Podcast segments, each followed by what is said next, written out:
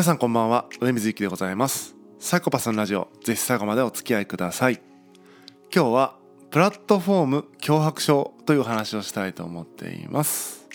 え皆さんフォーモっていう言葉はご存知でしょうか？FOMO でフォーモなんですけども、まあ、Fear of Missing Out の略語で直訳すると取り残されることへの、まあ、恐怖みたいな意味になります。で、まあ、インターネットの時代になるとこう情報がまあ増えたし早くなったしってことで、えー、当然ね知らないとかいうことで、えー、取り残されるような感じがね増えてきたんじゃないかなと思います。まあ、ちょっと,、えーと、今だとわからないかもしれないですけども例えば僕が中学校とか高校とかの時っていうのはドラマを見たかみたいなね、えー、月9のドラマを見たか見てないかで話題についていけるいけないとかもあったんですよね。そういう感じで当時はテレビとかが情報、ね、ラジオとかが情報源だったから見ることは比較的簡単だったんだけども今はやっぱ情報量が多いので全部応答っても難しいですよね。でそんな中、まあ、まだだ最近で言うと「鬼滅の刃」とかはすごい流行りましたけども僕一切、えー、見てないのであのどんな話かわからないとでだから話題についていけないみたいなところはあるわけですね。で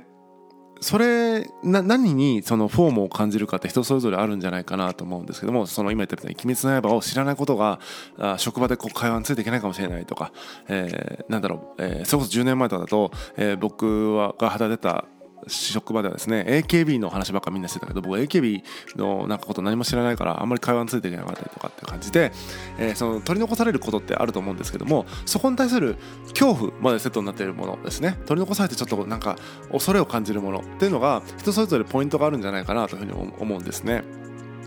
で僕の場合それは、えー、プラットフォームなんですねで特に、まあ、プラットフォームの中でも、えー、SNS はあのー、自分が知らないとか使ったことがないっていうのはすごい、えー、知らないということが恐怖になってるなってなんか使わないといけない知らなきゃいけないっていう脅迫観念みたいなのに とらわれるなということに、えー、最近気づきました。というのもですね最近あの先週ぐらいからな日本でそのクラブハウスっていう音声 SNS がですねあの話題になっていてもうその話題がこう話題になったあたりからやばいこれはちょっと使わなきゃいけない。一回使ってどんなものか知らなければいけないというもう脅迫観念に駆られてですね、えー、比較的早い方、えー、そうですね火曜日いつだったかな？1月276ぐらいの火曜日にですね、えー、始めてもうそこからですね、えー、かなりクラブハウスに入り浸っているというような状況でございます。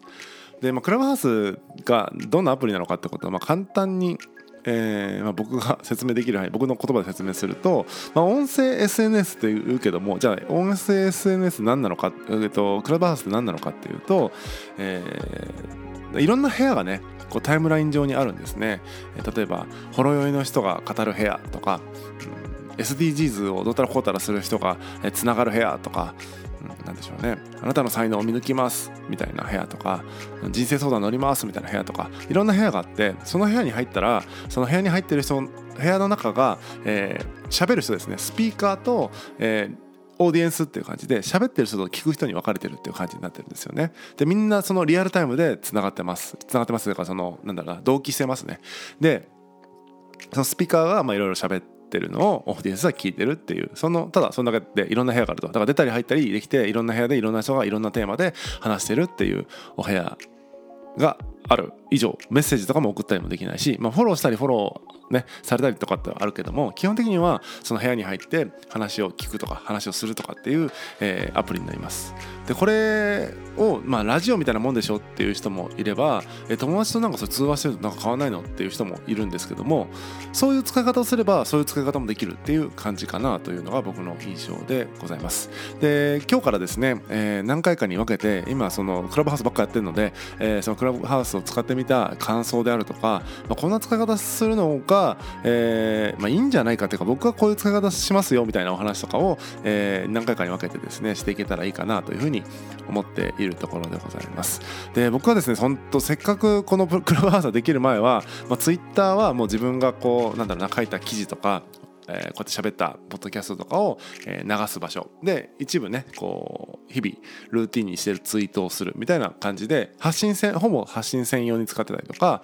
インスタグラムもですね、えー、今部屋とワイシャツとサムエっていうねあの企画というか、まあ、ハッシュタグをつけてあのポートレートでですねあの自分の写真をいっぱい撮ってもらった先日撮ってもらった写真をあの順次ね上げていってるっていうようなことをしてたりとかって感じでインスタグラムに関してはもう自分の写真集みたいにして、えー、ノートあノートじゃないやツイッターに関してはその自分が書いたりメディアねなんか投稿したものを、えー、転載するっていう感じでやったりでノートでは自分の思想を文字で書きポッドキャストでは自分の考えたことを喋、えー、って伝えるって感じでもうかなりねその SNS というかプラットフォームごとの使い方をあの整備してたんですけどもこのクラブハウスが始まったことによってその発信とインプットのバランスがめちゃくちゃ崩れてしまったなと。まあなんだろうな。クラブハウスだとやっぱりその双方向的な対話の中で思想も出せるし